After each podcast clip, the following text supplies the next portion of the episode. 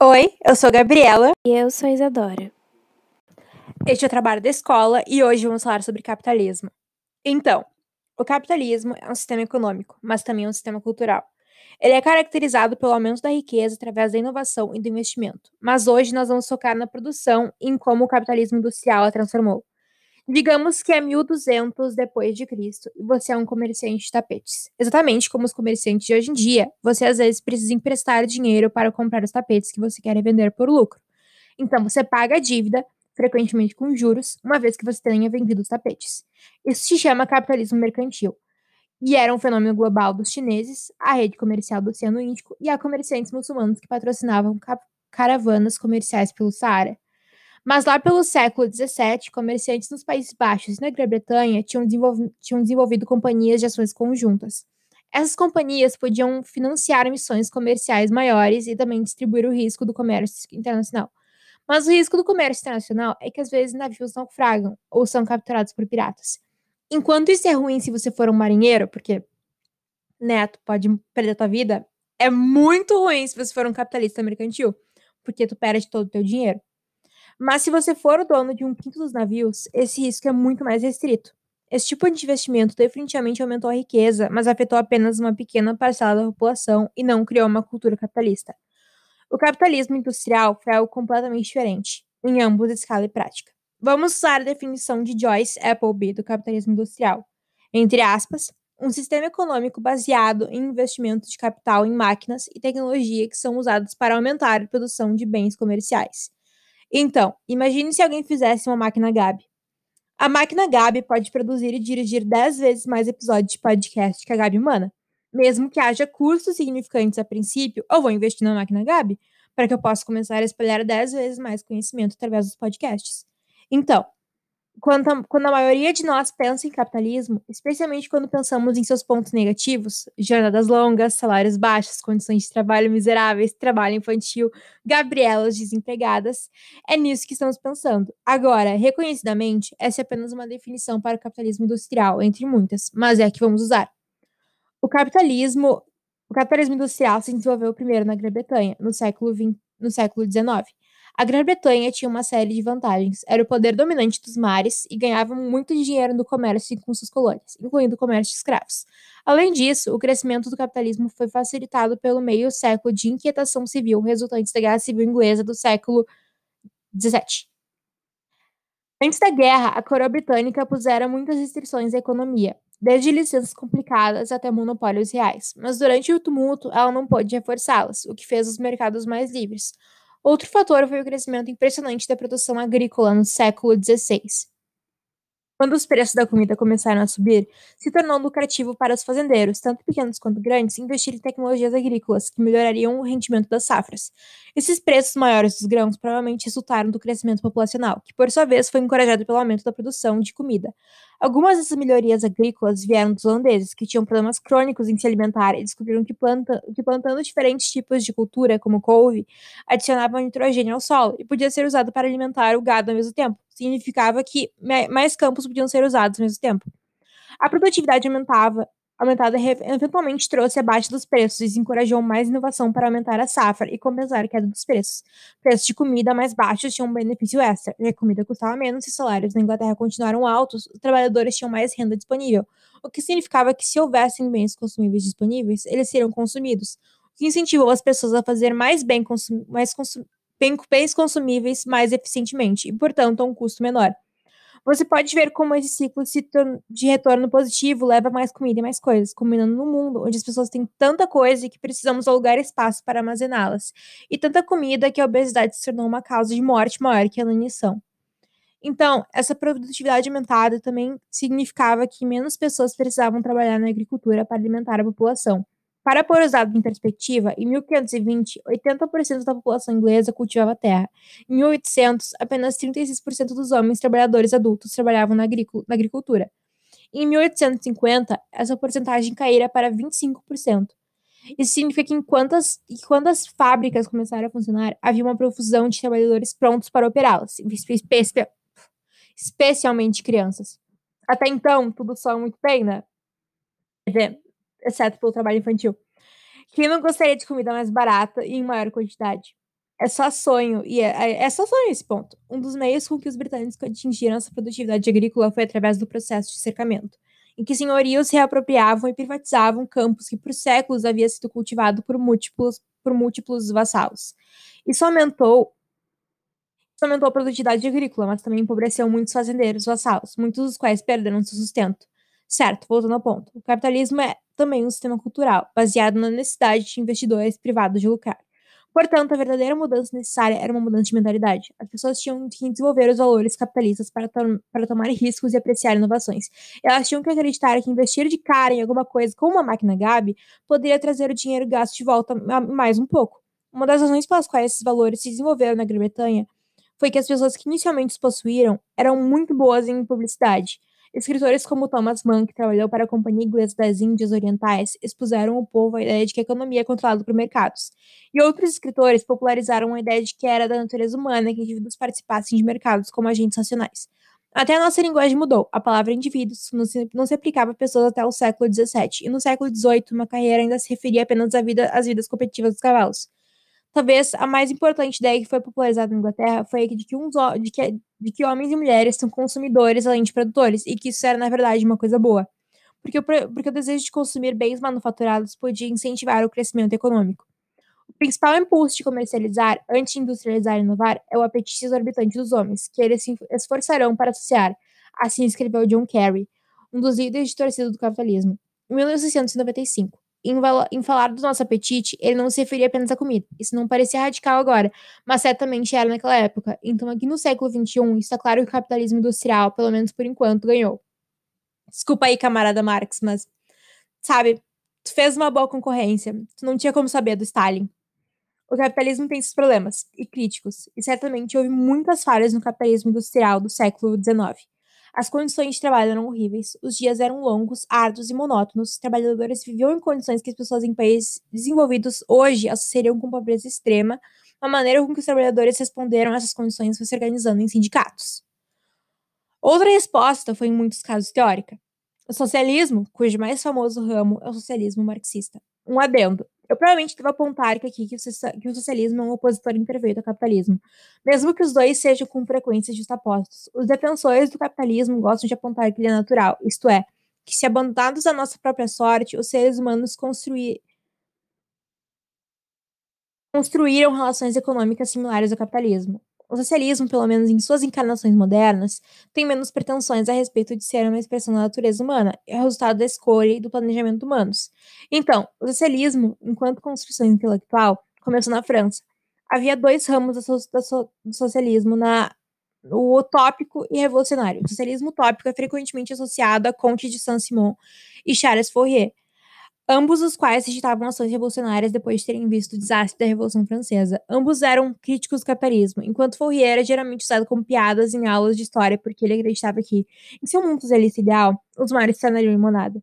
Ele estava certo em dizer que seres humanos têm desejos, têm desejos que vão além do básico interesse próprio e que nós nem sempre somos agentes econômicos nacionais. Os outros socialistas franceses eram os revolucionários, e eles viam a Revolução Francesa, até mesmo sua violência, numa luz muito mais positiva. O mais importante desses revolucionários era Auguste Blanc, nós associamos muitas de suas ideias ao comunismo, um termo que ele usava. Como os utópicos, ele criticava o capitalismo, mas acreditava que o mesmo só podia ser suplantado através da revolução violenta das classes trabalhadoras.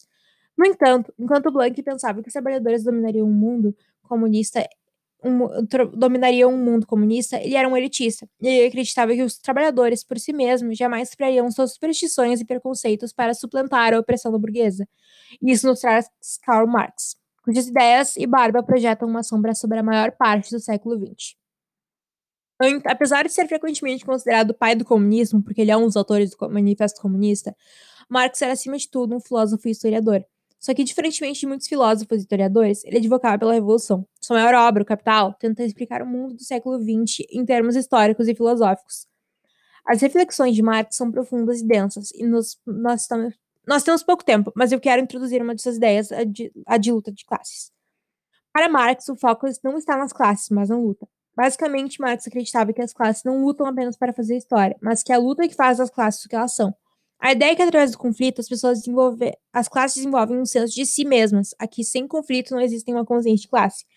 Marx escrevia na Inglaterra no século, no século XIX e, e, havia duas classes importantes, os trabalhadores e os capitalistas. Os capitalistas possuíam a maior parte dos meios de produção, nesse caso terra e capital para investir em fábricas. Os trabalhadores tinham apenas sua mão de obra. Portanto, a luta de classe nesse caso é entre os capitalistas, que querem a mão de obra ao preço mais baixo possível, e os trabalhadores, que querem ser pagos o maior salário possível por seu trabalho. Há duas ideias chaves que fundamentam essa teoria de luta de classes. A primeira, Marx acreditava que a produção ou trabalho era o que dava vida e significado material. A segunda é que nós somos, por natureza, animais sociais. Trabalhamos juntos, colaboramos, somos mais eficientes quando, quando, quando compartilhamos recursos. Ah, o criticismo de Marx ao capitalismo é que o capitalismo substitui essa colaboração igualitária por conflito. Isso significa que não é um sistema natural no fim das contas. E ao argumentar que o capitalismo, na verdade, não é consistente com a natureza humana, Marx quis empoderar os trabalhadores. Isso é muito mais atrativo que o socialismo elitista de Blank. Enquanto nós estamos supostamente marxistas, como a União Soviética, geralmente abandonam em rápido empoderamento dos trabalhadores. A ideia de proteger nossos interesses coletivos continua poderosa. E é aqui que paramos por enquanto, antes que eu comece a ler o Manifesto Comunista. Vamos dar a palavra para Isadora, que agora vai falar sobre a Guerra Fria e a Revolução Técnico-Científica. Com relação à Guerra Fria e à Revolução Tecnocientífica, a gente tem o fim da Segunda Guerra. E as duas se tratam bastante sobre tecnologia e avanços.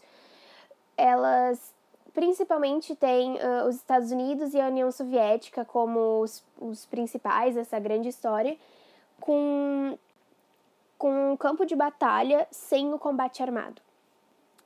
A, a Guerra Fria ela simplesmente se tratou de invenções como uh, a bomba nuclear, o primeiro foguete, o homem à lua, o satélite artificial, como uma demonstração de poder entre os dois, né? O socialismo e o capitalismo brigando de frente. E a terceira revolução industrial, que é a revolução tecnocientífica, ela tem o foco na evolução tecnológica para a área da ciência, né? Que é a alta tecnologia. E a área da ciência ela é muito abrangente. Ela tem até a medicina, até, sei lá, os, os aprimoramentos dos telefones. Só que uh, a Guerra Fria, eles tinham esse objetivo de criar tecnologias de combate, tecnologias em que um mostrava para o outro que eles tinham uma força bélica, mas eles só estavam esperando o momento certo para utilizar. Só que isso trouxe uh, vários, várias consequências uh, para a continuação da terceira revolução, né?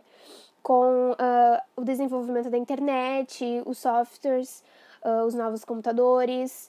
Então, mesmo que aquilo foi criado né, com, com o objetivo de uh, mostrar o poder do capitalismo e do socialismo, acabou se trazendo mais para frente. A corrida espacial ela é, ela é virada, né, para o satélite artificial, para o foguete, que é literalmente a corrida do homem à lua, né, que os dois estavam competindo para quem chegava antes e os Estados Unidos conseguiu chegar primeiro. E a corrida armamentista, ela era as, criões, as criações tecnológicas voltadas para a guerra. Mas todas essas criações uh, da guerra, ela é incluída na revolução tecnocientífica. E é exatamente por isso que a gente pode praticamente dizer que a Guerra Fria fundou a revolução tecnocientífica. A gente sabe que a guerra ela sempre traz uh, vários fatores para a evolução da medicina, por exemplo, né, com a penicilina, que foi um remédio para dor, utilizada na guerra, para que os soldados mais, fossem mais eficazes, e é exatamente isso que essa guerra trouxe, né, várias uh, revoluções aí para a área tecnológica.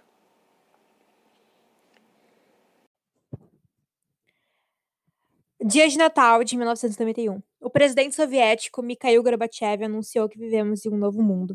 E com essas palavras, a União Soviética foi dissolvida e Gorbachev deixou seu posto. Após 40 anos de Guerra Fria e a ameaça do holocausto nuclear, o maior Estado comunista do mundo se dividiu em 15 repúblicas independentes, o que significa que os EUA agora, rece agora receberam o prêmio de nova superpotência mundial.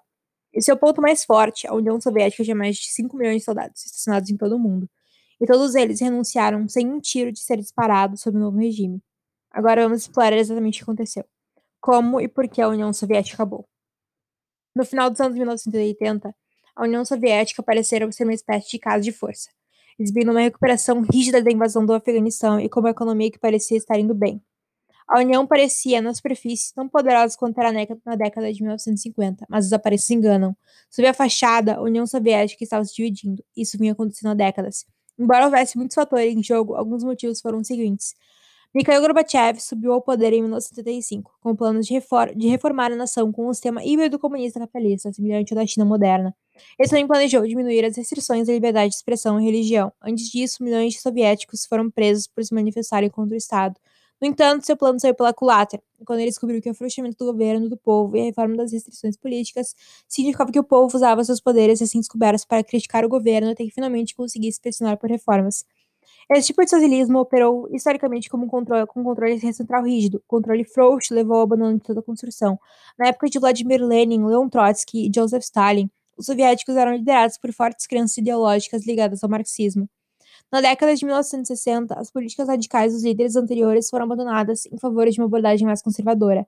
Na década de 1970, o povo soviético percebeu a ascensão da elite política, que vivia em casas chiques, comia em restaurantes chiques e passava as férias em luxuosas estações de esqui, enquanto milhões de pessoas comuns morriam de fome.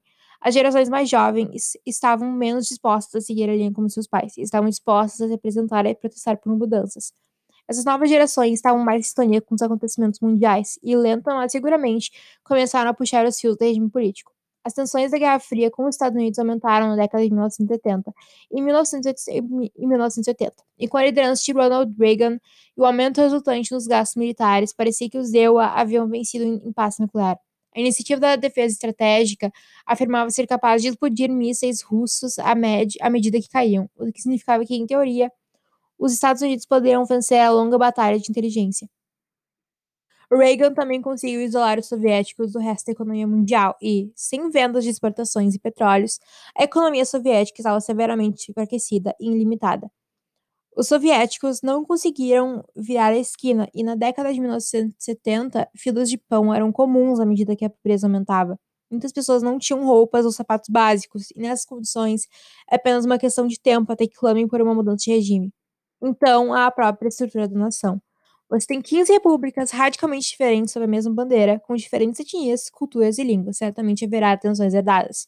Os movimentos nacionalistas de 1989 provocaram mudanças de regime na Polônia e na Tchecoslo Tchecoslováquia, quando as nações satélites dos soviéticos começaram a se separar. À medida que as nações começaram a se retirar, o aparato central foi enfraquecido até finalmente entrou em colapso. Devido a todos esses fatores, em 1991, a União Soviética foi incapaz de manter uma economia em funcionamento normal e comandaram um enorme exército simultaneamente. Gorbachev, não querendo ir para a guerra com seus antecessores, Lenin e Stalin, poderiam ter feito. Em vez disso, desligou os, os militares e as 15 repúblicas seguiram seus caminhos separados. Embora um marxista devoto, Gorbachev foi um pensador independente, que respeitou a necessidade de reformas e planejou uma reestruturação da economia, isso junto com sua visão de diminuir o controle do governo central e um movimento em direção à mídia sem censura. Abriu o caminho para uma reforma total. As sementes foram plantadas e a União Soviética não existia mais.